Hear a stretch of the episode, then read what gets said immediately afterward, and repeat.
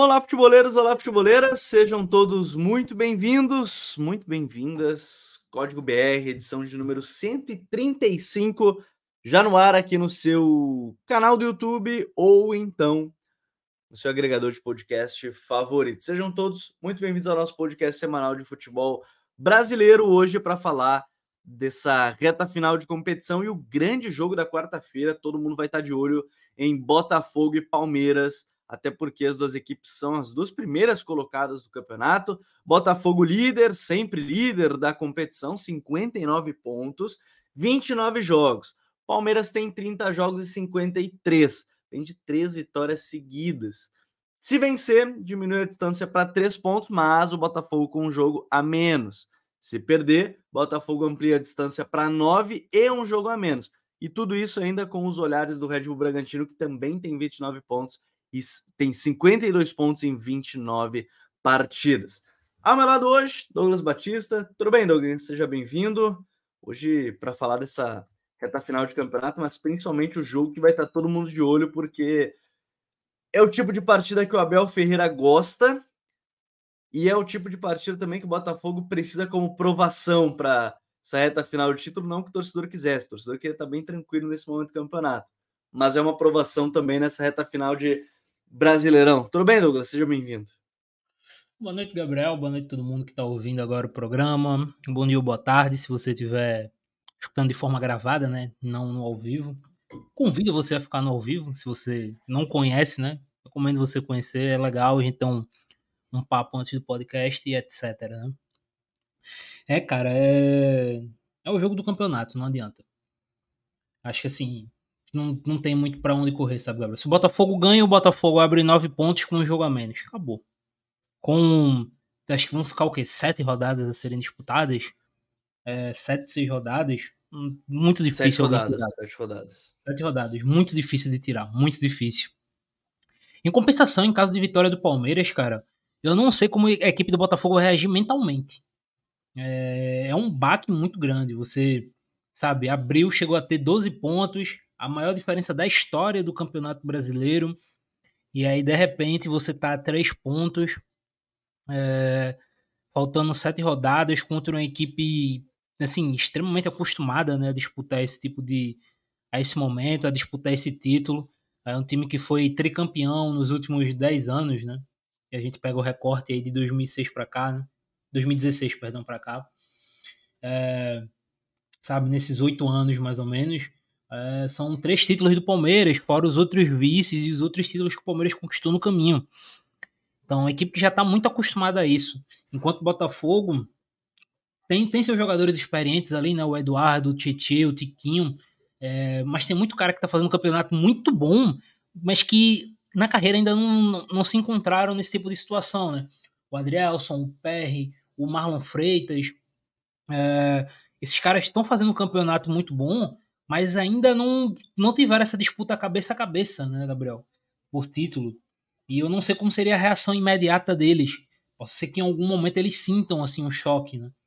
É, então é o, é o jogo do campeonato. Acho que pro bem ou pro mal, para qualquer uma das duas equipes, é o jogo do campeonato.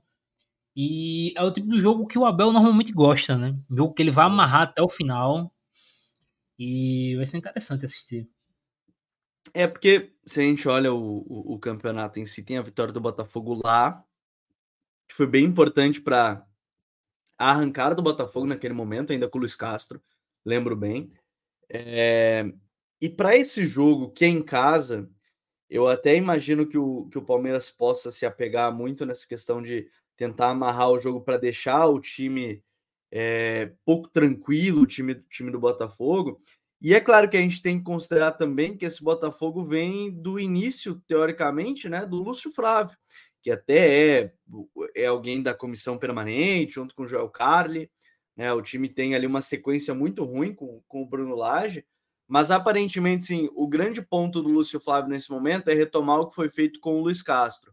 Um time que defende um bloco médio, não vai sair pressionando alto como queria o, o Bruno Lage. Eu confesso que eu não entendia por que, que queria pressionar alto, sendo que tem jogadores muito melhores para defender num bloco médio um pouquinho mais baixo, o, o Bruno Lage. Mas a grande diferença, talvez, daquele Botafogo para esse, não falo nem do trabalho do Bruno Lage no meio do caminho, Douglas, é que era muito efetivo. Muito efetivo. E isso é muito difícil de repetir ao longo de todo o campeonato, né? A efetividade ofensiva e efetividade defensiva que o time teve no início da competição é, era realmente no pique que foi o Corinthians 2017, com o Jô artilheiro, a defesa tomando poucos gols, mas isso era difícil. E, e até a gente conversou com o Carilli, ele, tá, ele uh, no The Pitch Invaders da semana passada, agora da última sexta, no nosso outro podcast, e ele falou que aquele momento era muito difícil porque do, do Corinthians, eu perguntei para entender a, a relação de manter o nível, ele fala: tem um jogador pensando numa coisa, outro recebe proposta, e tá todo mundo meio cabeça que vai ser campeão. Imagino que no Botafogo passe um pouco disso, é, mas de maneira geral, assim, é muito difícil manter a, a, a efetividade que foi feita ao longo de todo o campeonato. Não que impeça de ganhar o título, que eu até acho que vai ganhar, Douglas. Mas é muito difícil ter mantido a, a, aquele tipo de aproveitamento ao longo de toda a competição. Senão era a melhor pontuação da história dos pontos corridos, né? É, totalmente. E assim, o Botafogo ele tava num ritmo, Gabriel, salvo engano, para assim, ter, além de um dos ataques mais eficientes, né, em termos de gols esperados, o Botafogo ele chegou um momento que o Botafogo tinha três gols a mais, né, do que se esperava, se eu não me engano, no campeonato, algo do tipo. É muito fora da curva. O Botafogo era uma equipe que não tomava gol. Assim, em dado momento a gente viu esse time do Botafogo entrando como uma das melhores defesas da história dos pontos corridos. Sempre Sim. bom lembrar que é a melhor defesa de São Paulo do Murici de 2007 quando tomou 19 gols. É, o Botafogo ele não chegaria na marca dos 19, mas assim, a média do Botafogo em dado momento do campeonato era de, assim, acabar o campeonato com 22, 23 gols sofridos, algo, assim, histórico, né? Completamente fora da curva. Então, é muito difícil manter esse ritmo, manter essa pegada. Em dado momento, talvez a gente esperava, né, que o Botafogo não, não suportasse isso. Eu acho que a grande questão, Gabriel, é que caiu muito, né? O Botafogo, ele. Não é que o Botafogo perdeu eficiência ofensiva e perdeu um pouco de consistência defensiva. É que o Botafogo perdeu os dois. É, em dado momento, todo jogo o Botafogo tava tomando gol, cara. Principalmente na época do Bruno Lage, né? O Botafogo tava numa sequência de tomando, tomando gols. Poderia não tomar gol no jogo, mas, claro, mas sempre tinha uma chance muito clara, né? Pro adversário. Algo que vinha sendo evitado. E eh, com a lesão do Tiquinho, a equipe perdeu muito incapacidade de decidir. E aí foi uma coisa se aliando à outra. É, mas ainda assim eu não esperava que fosse ter, entre aspas, tá? Não chega a ser ainda um sufoco, mas eu não esperava que fosse chegar nessa situação. Acho que. É, eu até imaginava que a diferença ia diminuir, mas não tanto. Não tanto. Não que, hoje, não que seis pontos seja pouco e que nove pode ser bastante, mas é, não achei que ia diminuir a ponto de da gente estar tá falando agora na trigésima rodada que é a chance de um time tentar dar uma arrancada e roubar o título, por exemplo. É, entra muito, talvez, né, de alguns pontos em casa que o Botafogo perdeu nessa última rodada contra o Cuiabá. Apesar de ser um clássico, perdeu ponto para o Flamengo em casa, perde aquele jogo né, do gol do Bruno Henrique. Então, equipe que está brigando pelo título, eu sei que é muito difícil você acabar 100% em casa, mas é esperado que você vença em casa. Então, assim, se você imagina nesses jogos aí o Botafogo não conseguisse seis, mas conseguisse, sei lá, quatro pontos, a gente não estaria nem. O tema do, do podcast talvez hoje talvez fosse outro. Então, assim, talvez esses pequenos vacilos em jogos em casa é, tenham complicado um pouco o Botafogo, sabe? Ao longo da competição. É, e assim, né? Esse, a gente fala dessa questão da campanha é, do Botafogo. E, e, de novo, teve um momento de oscilação maior, que é justamente ali no, no período no período Bruno Lage, porque, de novo, eu volto a dizer, ele quis mudar, ele quis ter é, um trabalho autoral em meio a um time que já não precisava disso. Era um time que precisava continuidade, ele tentou fazer uma ruptura do trabalho em vários aspectos, em função de jogador, em função coletiva, e eu acho que aquilo atrapalhou também para tirar a confiança do, dos atletas, porque se a gente vê esse retorno agora, a gente volta o Botafogo, aí um, por exemplo, o Junior Santos, voltou outro jogador. Pós Bruno Lage, o Junior Santos voltou a jogar bem, sendo um cara importante, fazendo gol, uh, enfim, Tiquinho Soares sendo. Só a lesão do Tiquinho Soares atrapalhou ele também, ele não voltou ainda tão bem, ainda precisa ser é, estar na sua melhor estar no seu melhor momento, talvez. Os defensores acho que é, o que o PR fazia rodada após rodada difícil também de repetir. Era jogo após jogo ele fazendo alguma defesa muito milagrosa, assim, de da 0 a 0 não a bola no ângulo, mas um, duas oportunidades de um contra um do adversário, ele ia lá e, e defendia. Então, acho que aí, ok, a oscilação do Cuesta, do, do Adrielson, acho totalmente, totalmente normal. Mas até pensando para o outro lado, o Douglas, se a gente pensar nesse jogo e, e no que esperar até para as próximas semanas, se a gente para para pensar friamente, quem tem a obrigação, obrigação mesmo de ganhar é o Palmeiras. Se parar para pensar, quem tem que se expor nesse jogo é o Palmeiras. E é aí que mora, de repente, um ponto-chave para o próprio Botafogo jogar como franco atirador de ó, vou esperar o Palmeiras vir e usar uma transição que é já uma arma muito forte do time, né? Sim. Uh, e o próprio Palmeiras, nessa temporada, apesar da melhora nos últimos jogos, né? Bom destacar, o Palmeiras melhorou bastante nos últimos jogos. Mas o Palmeiras tem tido essa dificuldade em construção, né, Gabriel? O Palmeiras tem sofrido muito para criar chances de gol. É... Mas acho que o, o grande assim, o grande fator a gente analisar agora é que o Botafogo, ele criou para si uma responsabilidade de ser campeão. Acho que eu entendo que o Palmeiras é que tem que se expor, mas o Botafogo ele também cria para si uma responsabilidade de ser campeão. E nesse tipo de jogo pesa, sabe? O, os erros dos jogadores do Botafogo vão estar muito em evidência, muito em xeque, sabe? Qualquer falha, por mais que não gere gol, vai fazer um, um estrago emocional em algum momento durante os 90 minutos nos jogadores. Eles sabem que estão no limite zero, né? Que não podem errar. É, e depois que você constrói essa pressão, porque se a gente tivesse, por exemplo, vamos pensar nesse confronto, nesse mesmo confronto, no primeiro turno, quando as duas equipes se enfrentaram no, no palestra. Uhum. O Botafogo ele entrou como também nesse jogo podendo esperar o Palmeiras vir para cima, né? Podendo se retrair. Foi, foi isso que o Botafogo né? fez, inclusive. Mas a pressão do Botafogo naquele momento era totalmente diferente. A gente não imaginava uhum. que o Botafogo ia abrir essa quantidade enorme de pontos que abriu posteriormente, que ia colocar uma mão e meia na taça. Hoje a responsabilidade é completamente diferente. É, se acontece porventura, por exemplo, do Botafogo perder esse jogo e depois o título, a forma que a gente vai olhar para cima do Botafogo vai ser completamente diferente.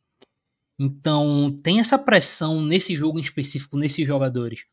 Eu, esse jogo, Gabriel, não só esse jogo, mas os, os sete depois desse, devem ter, que entrar na ideia clichê, porque tem, é o que vai ser. Vai ser uma aprovação mental para esse time do Botafogo. Eles vão ter que se mostrar antes do, mais do que nunca muito fortes mentalmente para jogar fora de casa e sobretudo em casa, porque é uma pressão muito grande, cara.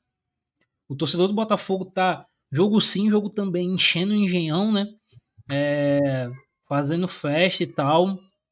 É, e você tendo essa obrigação de pontuar para ganhar esse título. Então, assim, é, é uma aprovação mental que muitos desses caras ainda não tiveram.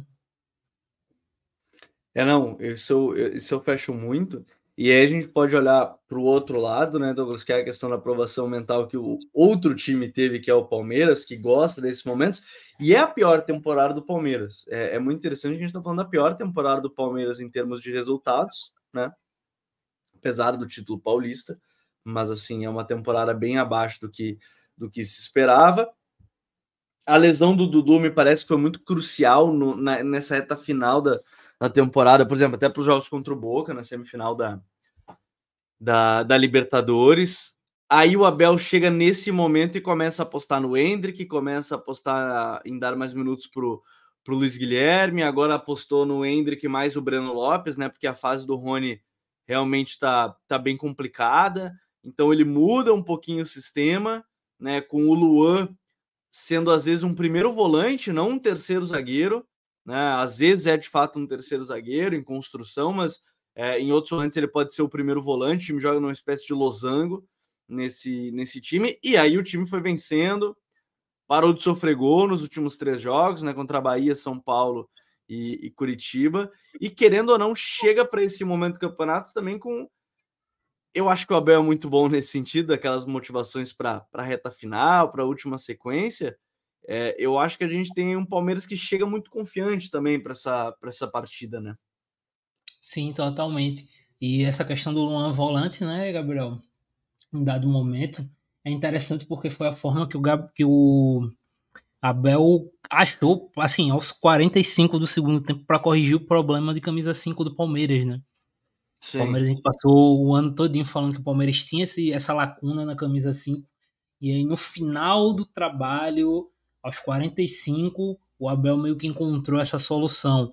É, obviamente não é uma solução, é uma solução temporária, né? não é uma solução para sempre. Não atuou, o Palmeiras já fechou com o Aníbal, né, para a próxima temporada.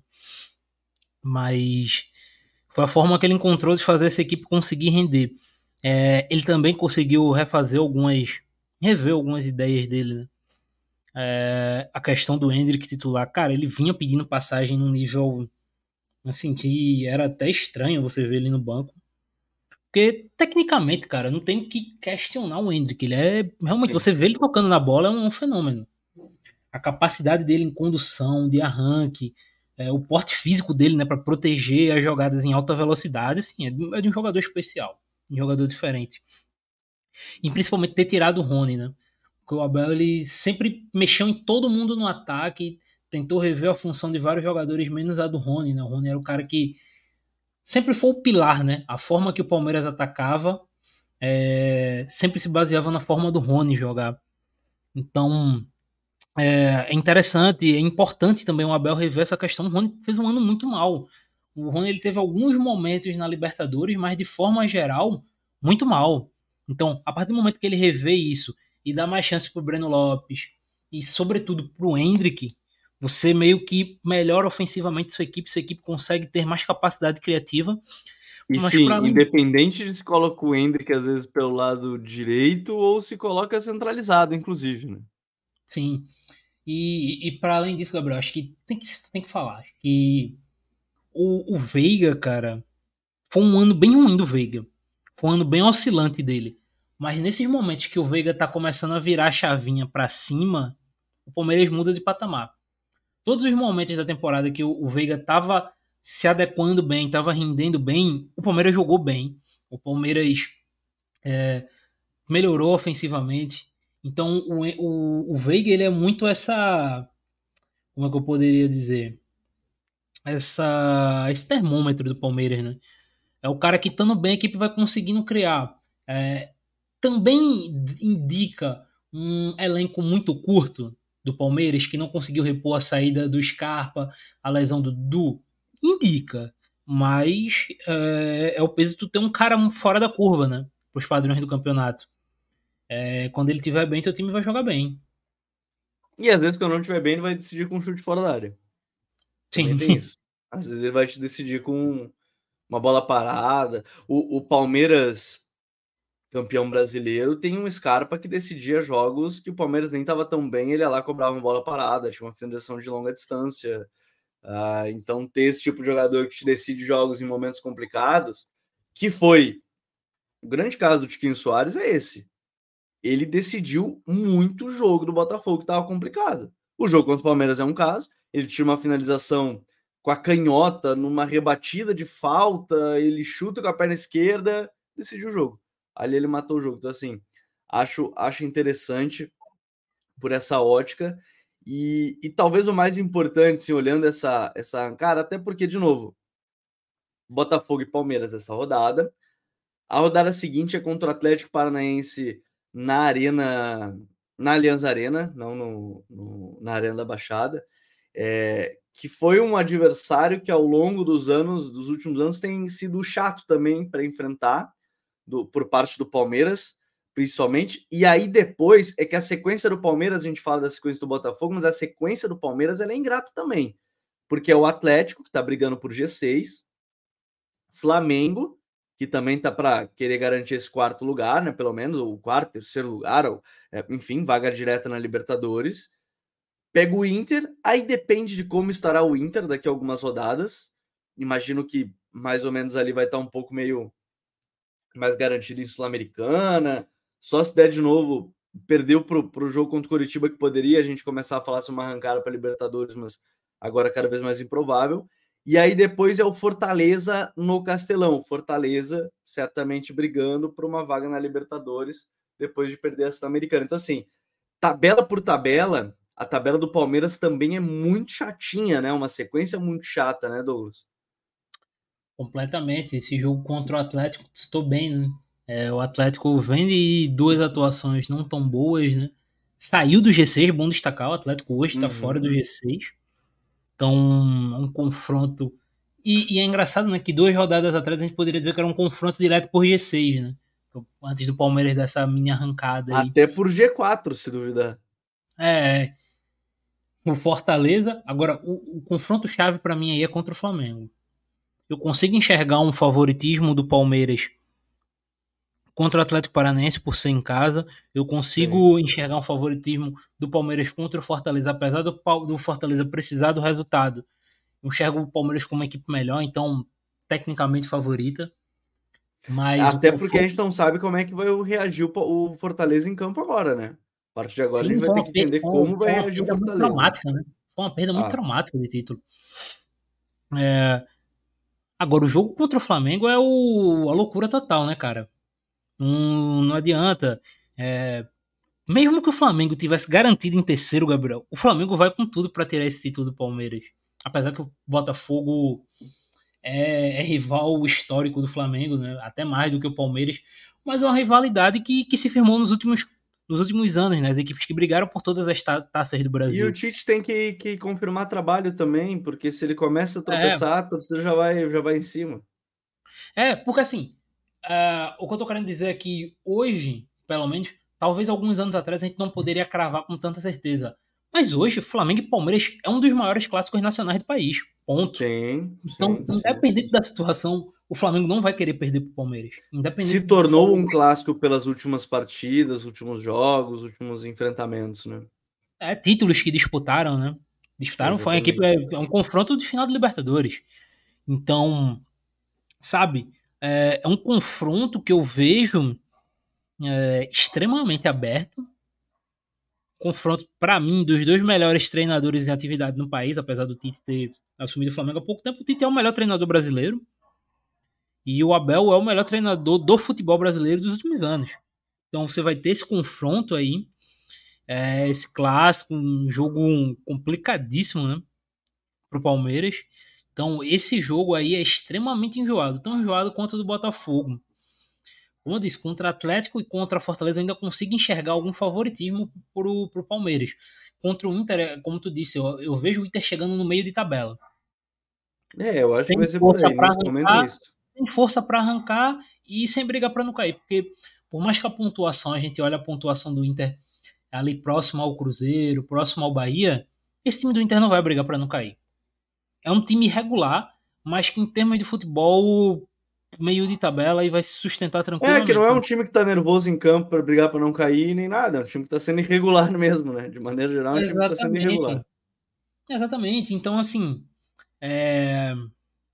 eu vejo dessa forma. Eu acho que três desses quatro confrontos são entendíveis. Aí o Palmeiras são complicados, mas eu enxergo o Palmeiras como favorito. Agora, esse contra o Flamengo, assim, como diria meu avô, né?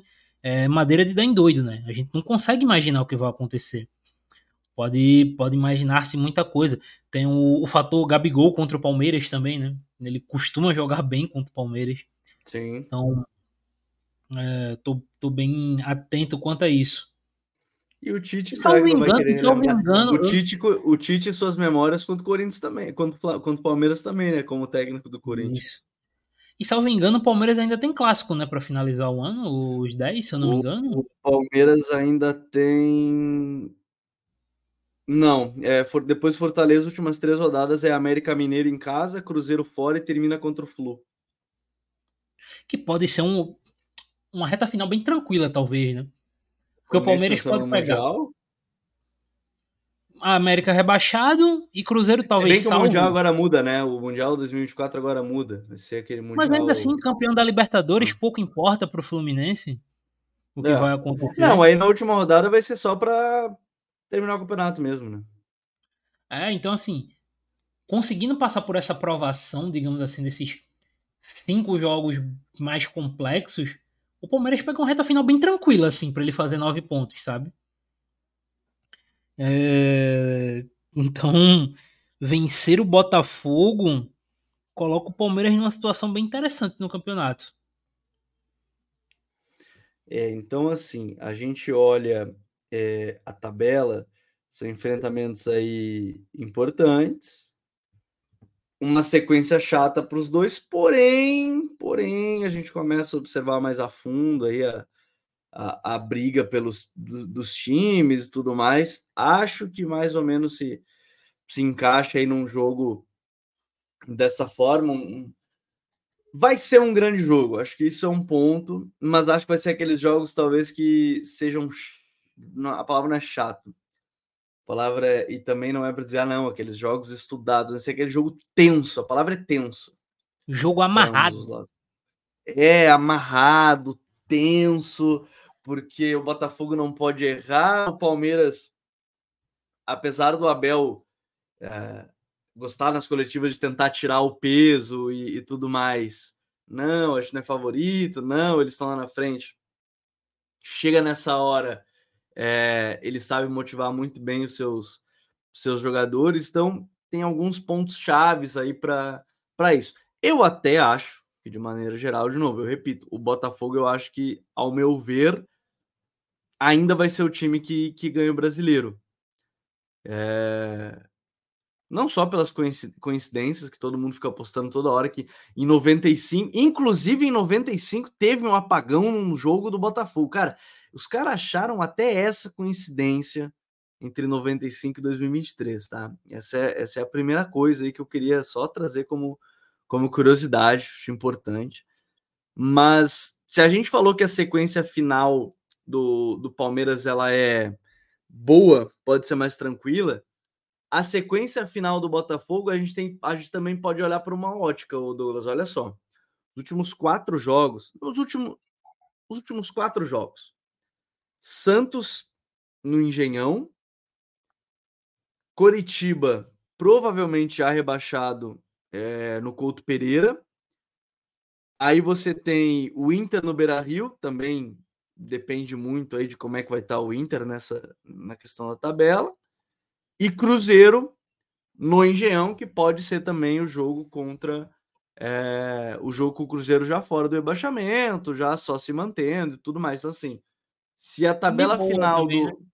É, eu acho que é uma tabela, se parar a pensar, ela é tranquila também, porque na teoria tu tem aí desses quatro times Talvez só o Santos, porque vai ser a 35 rodada ainda, dependendo de como vier o Santos. O Santos brigando para não cair. Talvez um jogo para confirmar o Santos não caindo e tudo mais. Mas um Curitiba já é baixado, um Inter sem nada para fazer na tabela e um Cruzeiro também já livre na tabela. Ter três jogos a troco de nada pode ser crucial também para o Botafogo, né? A troco de nada, entre aspas, né? Mas a, a, a times que não brigam por mais nada no campeonato. É. Fica bem, bem melhor, né? Mais interessante para a equipe do Botafogo. Um, principalmente essa, essa sequência aí, né? Curitiba, Curitiba já foi também, tal qual o América Mineiro, então jogo de três pontos, né? O Botafogo tem que ganhar esses três pontos, não, não importa onde seja o jogo. Eu, eu, nem lembro onde é o jogo, acredito que seja no culto, né? É, mas é no culto, é no culto Pereira. É no culto. O Botafogo tem que ganhar esse jogo. O Inter, porque assim, se contra o Palmeiras, se na tabela do Palmeiras eu já imagino o Inter no meio de tabela, considerando uma penúltima rodada para o Botafogo, o Inter para mim não, não, tem mais nada para fazer na competição. Sim, sim, sim. Então torna-se também um jogo mais tranquilo. A grande questão, a grande dúvida que fica aí é esse Cruzeiro. Eu acho que essas últimas duas vitórias dão uma respirada muito forte no Cruzeiro, né? Talvez não esteja. É, o que pode dar um norte, o que pode dar um norte para o Cruzeiro é essa própria próxima rodada, rodada de meio de semana agora para o Cruzeiro. Porque aí, hoje, o Cruzeiro no campeonato ele já está a cinco pontos do 17. Digamos que na próxima rodada, aí, a 31 primeira rodada do campeonato, que o Cruzeiro joga contra o São Paulo no Morumbi. É aí é um jogo mais difícil mas empate ou ganha é também uma mudança de rumos aí, dependendo dos outros jogos também, porque o Goiás, que é o 17, joga contra o Red Bull Bragantino. e o Vasco, que é o 18 joga contra o Cuiabá. Esse é um jogo importante para o Vasco. Então, dependendo da rodada também de meio de semana, a gente pode ver um Cruzeiro mais aliviado também. É. Então, ou não, né? Às vezes dá uma arrancada ali. É, o cara chegar com ou não agora é bravo, mas o cara vem uma arrancada, sequência ruim na reta final também, né? Mas enfim, pelo menos o time diminui a pressão em três rodadas em sequência. É, então Sabe, os dois, acho que dá para considerar esse grande ponto aí, né, Gabriel? As próximas quatro rodadas definem tudo para os dois. Eu acho que os dois têm uma capacidade muito forte em fazer nove pontos nesses últimos três jogos. Tanto o Palmeiras quanto o Botafogo. Não diria que tem uma grande capacidade, como só é o esperado. É o esperado. Ou seja, só calcula comigo aqui. Só calcula comigo aqui. Se digamos que os dois façam nove pontos, tá? Fizeram nove pontos mantém essa. Vai se, teoricamente se mantém a diferença de seis. Aí já vão faltar. Agora seriam. Faltam 10 rodadas. Ou melhor, faltam oito rodadas. Faltariam cinco, quatro rodadas. Se a gente parte que as últimas três rodadas eles fazem nove pontos, a gente começa a entender que talvez o caminho seja mais fácil do que se parece para o Botafogo também, né? É, o Botafogo, cara, é, ele joga por dois resultados nesse fim, nesse, nessa rodada. pelos meus cálculos antes de qualquer coisa, tá? Foram bem complicados na minha cabeça, mas acho que vocês entenderam o que eu quis dizer. Não, é. Vamos lá. Basicamente, vamos pegar a lógica. Vamos dizer que não tem mais três rodadas. As últimas três não, inexistem, os, vão ganhar. Os três times vão fazer os nove pontos nas últimas três rodadas. Acabou. Tanto Botafogo quanto Palmeiras. Significa que os próximos 12 pontos definem um campeonato. Ah, pronto, obrigado. Alguém que entende mais de matemática do que eu. O, o que joga na minha cabeça é que é o seguinte: o Botafogo nessa rodada ele joga por dois resultados. Porque um empate é uma vitória pro Botafogo também. Sim. Ele sim. mantém seis pontos com um jogo a menos. O Botafogo. E, e dependendo, ainda tira um pouco da, da, da cabeça do Palmeiras em título. É. Porque, pô, não ganhamos do Botafogo lá, agora ficou bem mais difícil. É, então assim, o Botafogo ele joga por dois resultados nessa rodada. Dois resultados. É, eu, eu mantenho, Gabriel, a ideia do que eu falei aqui, acho que semana passada, né, que a gente avaliou, acho que inclusive era o Red Bull Bragantino segundo. Eu entendo a complicação, entendo o Botafogo, o torcedor do Botafogo está nervoso, mas ainda assim eu não consigo ver esse time do Botafogo perdendo o título. Não, não consigo imaginar.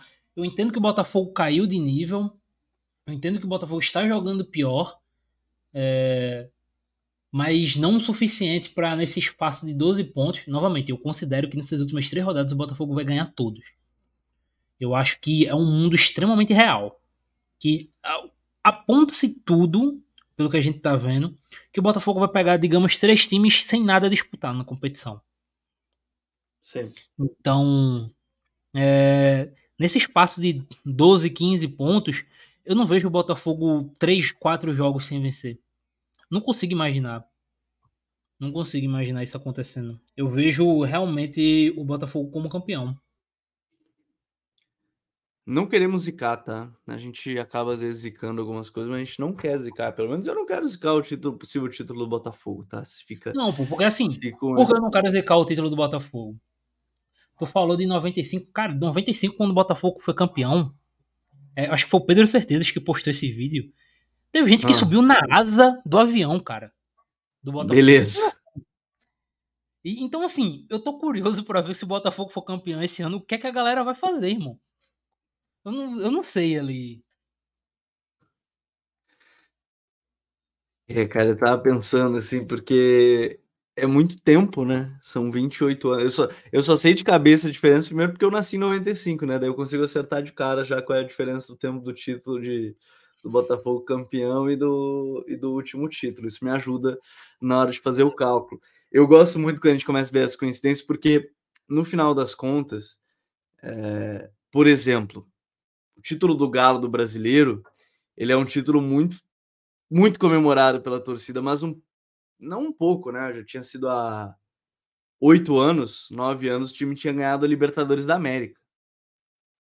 O Botafogo de 95 para cá é campeonato estadual, faz aqui uma campanha aqui a colar, chegou na, nas quartas da Libertadores em 17. Mas, cara, ganhar um brasileiro é muito difícil. A gente sempre fala isso aqui, né, Douglas? Ganhar um campeonato brasileiro é muito difícil. E, e, aproveitar e aproveitou a brecha de Palmeiras mal, Flamengo mal, aproveitou a brecha, tem que aproveitar. E, é, e um Galo que não se entendeu quando demitiu ali o, quando o Cuca saiu, de, enfim, demitiu o Cudê depois, agora nesse ano. O Filipão agora acertou o time, o time tá bem, numa boa arrancada. Mas, assim, é muito, muito difícil ganhar um brasileiro, né? Sim, é, vamos até pensar, Gabriel, nos últimos 15 anos, talvez, o título mais marcante do Botafogo, eu não sei, na real, se faz 15 anos ou se faz mais agora. A minha memória vai me falhar. Mas é provavelmente o, o estadual da cavadinha do Louco Abreu, né? É bem provável que seja esse, esse, esse, esse jogo. Tiveram duas séries B, mas pelo contexto do Botafogo ter caído, ter todo o baque de rebaixamento, é, eu não imagino que ele tenha sido mais simbólico do que esse, esse Carioca contra o Flamengo, sabe? Se a gente for foi pensar o Carioca que... de 18? Não, eu, não lembro se foi 2008, 2009, foi da cavadinha do Louco Abreu, em cima do Bruno. Eu não lembro agora. É... Mas é impactante, é 2010. 2010. Se a gente for parar pra pensar num time do tamanho do Botafogo, com a história do Botafogo, cara, é pouco, irmão. Então, assim, é, é um título que uma geração inteira não viu. Não vou dizer nem uma geração inteira, vou dizer duas gerações talvez não tenham visto um título de tanto impacto.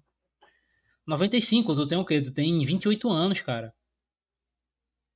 Para pra pensar, pô.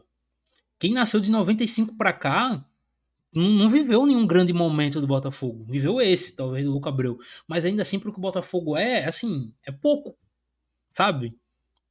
Então. Sim, sim, sim. Pelo tamanho do clube, sim. Pelo tamanho do Botafogo. Então, sabe, esse título ele, ele mexe com a torcida de diversas formas, cara. Tem duas gerações que não viram nada, assim. A gente falou, falou aí do Galo. O Galo, antes desse título do brasileiro, que, que é histórico, né? O último título do, do Atlético Mineiro tinha sido nos anos 70. Sim, Mas o Botafogo ainda, a torcida do Atlético tinha visto dois títulos muito grandes, da Libertadores e da Copa do Brasil. Que não tinha acontecido. É, por isso que eu digo, tem ainda esse fator que ajuda, porque realmente, pô, 40 anos sem ganhar um título nacional, a torcida do Inter tá com isso agora, né? Eles não ganhar um título brasileiro, né? Não nacional, um título de campeão brasileiro. Mas no meio do caminho ainda conquistou, pô, uma Libertadores da América, ponto. Aí é que tirou, na verdade, não tinha conquistado ainda, conquistou pela primeira vez, mas já é um ponto, né? Exato. Então, o, o Botafogo ele não tem isso aí. Então, a torcida do Botafogo, ela tá muito carente desse título grande, sabe? De ter essa confirmação aí. Então, por isso que eu imagino a tensão pro jogo, tá? Por isso que eu sim, imagino não. uma tensão grande pro jogo. É uma tensão. É o jogo de 28 anos, né? Acho que tem que colocar isso aí. É um jogo de 28 anos, cara. É o jogo de duas, três gerações, assim, de torcedores. E é um jogo para marcar ídolo, né? É um jogo para marcar ídolo. Um jogo em que o Botafogo sai vencedor desse jogo e coloca uma mão e quatro dedos na taça, faltando só o polegar ali para levantar. É um jogo para tu marcar três, quatro caras daí como ídolos históricos do time. E ah, o quão simbólico e o quão simbólico seria, né? É, o Botafogo ser campeão com Lúcio Flávio e Carlin no banco, né? Foram dois Sim, caras gente, que... Eu acho que a gente comentou isso semana passada, mas, cara, para mim isso é muito simbólico. Muito simbólico de ser eles no, no banco de reservas. E assim, Bruno Lage tudo mais, teve seu, seus momentos, ok, ali na carreira, né? Não digo no, no, no Botafogo em si, mas é muito mais simbólico, de maneira geral, ver esses dois assim, porque a gente falou do, do, do Lúcio Flávio, ele esteve nos piores e melhores momentos recentes, né, do, do Botafogo, e o, e o Carly nos mais recentes, né, bons e ruins também. É, então termina tendo, e dois capitães, né, ex-capitães da equipe, então, sabe, termina tendo esse simbolismo muito importante para a equipe. Acho que esse, esse título, esse possível título do Botafogo, ele tem muitas camadas, cara, muias camadas históricas. É, do Tiquinho, que foi um cara que sabe, saiu aqui do Brasil. Bom destacar, o Tiquinho saiu daqui muito criticado, cara. Se tu pega torcedores de Botafogo da Paraíba, Alto Esporte aqui da Paraíba, falavam muito mal do Tiquinho. É, e quando é, voltou e... ninguém conhecia, né? Ninguém conhecia, é. entre aspas, mas assim, quem é esse cara? E aí ele volta, sabe, num nível de melhor jogador do campeonato. É, o Adrielson e o Perry tendo temporadas, sabe, de marcar história. O próprio Marçal retornando ao Brasil depois de muito tempo na Europa também. É, esses dois jogadores, a questão do é, da sinergia da torcida do Botafogo com essa equipe em específico, sabe? É, tem muitas camadas. O projeto do Botafogo de scout para contratação que foi muito bom em termos de elenco do Botafogo. Então tem muita coisa, cara, que influencia nesse título do Botafogo. Ia ser assim bem, bem histórico, né? Ia, com certeza ia ser bem histórico, por isso que eu, eu vejo por esse lado. Acho que o Botafogo vai encaminhar pela tabela, pelos jogos. Acho que não gosto de dizer que as coisas estão escritas, mas eu acho que o Botafogo tem um bom norte aí de de, de caminho para esse, esse campeonato, e do outro lado, um Palmeiras que vai tentar, que inevitavelmente vai tentar alguma coisa. Esse jogo pode ajudar ou não, e eu volto a frisar: acho que é o grande ponto de quem tem a maior obrigação, quem joga só por um resultado, como o Douglas citou, que se o Botafogo joga por dois resultados, o Palmeiras joga por um só. O Palmeiras joga pela vitória. O Palmeiras não tem outro resultado. Né? Assim, um empate tira, eu acho que praticamente as chances de, de sonhar com alguma coisa. Então, por isso que eu estou muito curioso para essa rodada de meio de semana e o Campeonato Brasileiro se afunilando nesse sentido, porque a gente já começa a ter uma definição interessante. Alguns trabalhos que a gente vai ter que falar talvez na semana que vem já, a questão do CAP, Atlético Mineiro e CAP brigando aí, né, por uma, um sexto lugar, o Flamengo com 50 pontos também, mas um jogo a menos. Então, acho que vai ser algo interessante. Até porque, partindo desse ponto também, o Flamengo com um jogo a menos, se ganha, teria os mesmos 53 do Palmeiras. Né? Acho importante a gente frisar essa, essa questão em termos de pontuação, como a gente falou do Bragantino, que se tivesse se vence o jogo atrasado, vai 55, estaria a 4 do, do Botafogo. Então, semana crucial. E para a gente fechar, é, eu até acho que a gente tem que deixar de pauta já para em breve, Douglas, para falar de melhores jogadores do campeonato. Luiz Soares próximo de um duplo-duplo, hein? Eu tava olhando a estatística, o, o, Data Futebol até postou, não, eu confesso que eu não lembrava disso. É, o último que fez um duplo-duplo, né? Que é dois dígitos de gols e assistência foi o Arrascaeta em 2019. Vai para um Uruguaio de novo isso aí, né? Falta só uma assistência para o Soares nesse campeonato, tem 15 gols e. Ou melhor, tem menos gols. Eu falei 15, mas é menos que 15. São. Deixa eu confirmar aqui só. Não quero falar errado. Uh, deixa eu achar aqui separadinho. São 10 gols, perdão. 10 gols e 9 assistências. Falta uma assistência para fechar os 10 e 10 de um baita campeonato, né? Quase de um exército de um homem só. É, esse segundo turno foi. O Grêmio tá aí onde tá, muito pelos pontos que o Soares conquistou, né? É, e, e, é interessante porque realmente é muito raro. Eu tava tentando lembrar de cabeça, né? Tu citou a Rascaeta, eu lembro que o Jadson conseguiu em 2015 ele liderou o campeonato em assistências e, se eu não me engano, ele fez mais de 10 gols também pelo Corinthians. O Diego Souza, se eu não me engano, também conseguiu pelo Sport em 2017. Fez 10-10. E o Arrascaeta, eu não lembro mais de outro. É muito difícil. Talvez o Scarpa tenha conseguido algo perto em algum desses últimos anos, mas é muito é, difícil. confirmar que 2018 também o Dudu fez, deu 14 assistências, mas não chegou perto de, de 10 gols, de, chegou em 7 gols em 2018, então é, é, é, difícil, né? Porque ele tem que participar das duas fases do jogo muito ativamente. É muito difícil, cara. Isso prova o jogador total que é o Luiz Soares, né, cara? Ele é muito inteligente dentro de campo. Muito inteligente. Ele vê o jogo numa rotação diferente. É, você vê que ele dá o passe e na hora que ele dá o passe ele já procura o desmarque porque ele sabe que vai abrir aquele espaço ali e a bola tem que ser passada no momento certo e às vezes as pessoas não acompanham a velocidade de raciocínio dele. Não, ele tá muito acima, o raciocínio dele tá muito acima. Tá, tá muito, muito acima. acima. é engraçado. Eu peço até para todo mundo reparar isso. Preste atenção quando ele passa a bola, ele já faz o movimento, ele já faz um movimento reclamando, porque as pessoas não dão o passe no tempo certo. Ele já dá o passe reclamando, voltando. Então, assim, é, vem muito disso, cara. O Soares, ele talvez tenha é, se colocado de forma 100% aí como o segundo melhor jogador do campeonato, né? Dado o segundo turno dele. Teve a queda de rendimento do Davidson, teve a lesão do Rock. O próprio Eduardo, o Eduardo... tá bem, mas não tá bem é. como no primeiro turno. Eu acho que já dá pra gente começar a botar o Soares fixo como o segundo melhor jogador da competição. E dependendo da reta final, sinceramente. Dependendo da reta final, o homem. O homem veio para abocanhar primeiro lugar, sim, porque, de novo, é, eu falei isso alguns dias no Twitter, algum, algumas pessoas não me entenderam quando eu falei. Eu falei que o Soares é o jogador mais importante para um time no Brasil em 2023.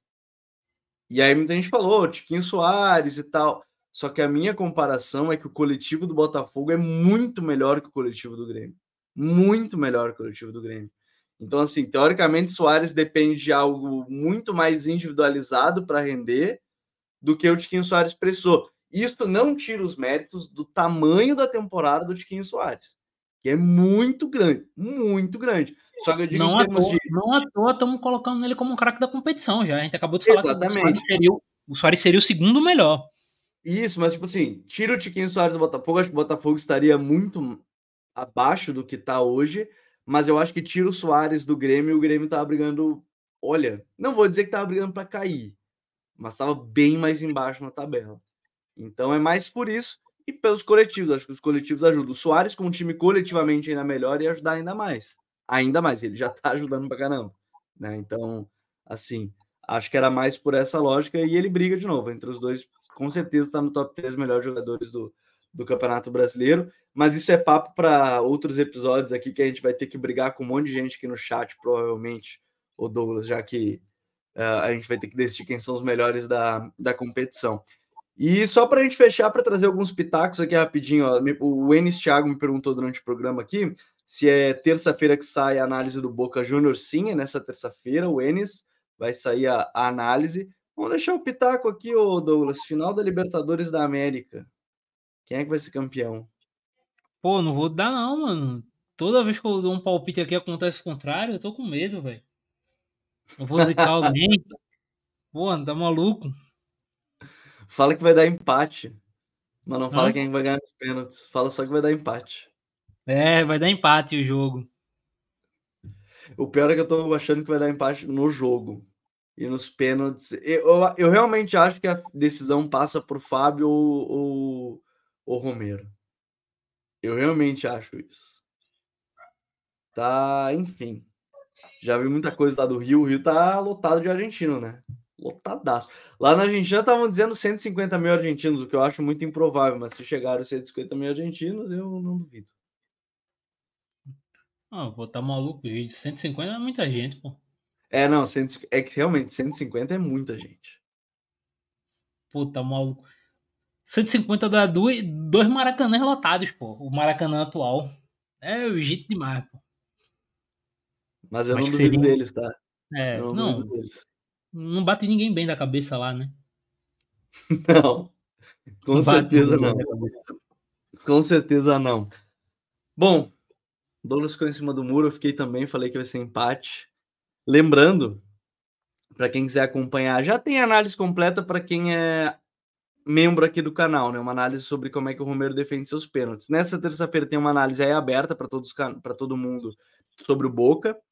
E os membros também na sexta-feira a gente tem uma live pocket rapidinho aqui para bater um papo com os membros é, estrela aqui do canal para falar sobre essa decisão, pontos fortes, pontos fracos das duas equipes, o que, que pode acontecer. Douglas, semana que vem a gente volta. A gente vai falar do campeão da Libertadores, ou não, sendo o Fluminense. Como dizem os matemáticos, é 50-50, né? Ou ganha ou não é, ganha. Ou ganha ou não ganha. A gente vai estar aqui para falar sobre isso. Vamos falar sobre a decisão, obviamente, da Libertadores da América. Voltamos na semana que vem, meu parceiro. Voltamos na semana que vem. Semana que vem a gente pode ter um campeão de Libertadores brasileiro. A gente pode ter uma vaga garantida na Série A, né? Além dos que já escaparam do rebaixamento, Vitória deve confirmar o acesso nessa rodada. Então a gente já vai ter um mais um time confirmado na Série A de 2024. Inclusive, história do Vitória dos últimos anos dá, dá um filme, né? Abaixamento para a Série C, equipe que quase não se classifica para o mata-mata da Série C no ano passado, né, para a segunda fase, consegue o acesso e agora deve ser campeão da Série B, voltando à Série A depois de um bom tempo. É, história bacana, a torcida tá com média de mais de 20 mil né, no Barradão, loucura absurda. E é isso, até semana que vem e tamo junto. Então, valeu a todos que nos acompanharam. Mais um Código BR. A gente volta na próxima semana, toda segunda-feira, aqui no YouTube ou terça-feira no seu agregador de podcast favorito. Um grande abraço a todos. Até a próxima. Valeu. Tchau.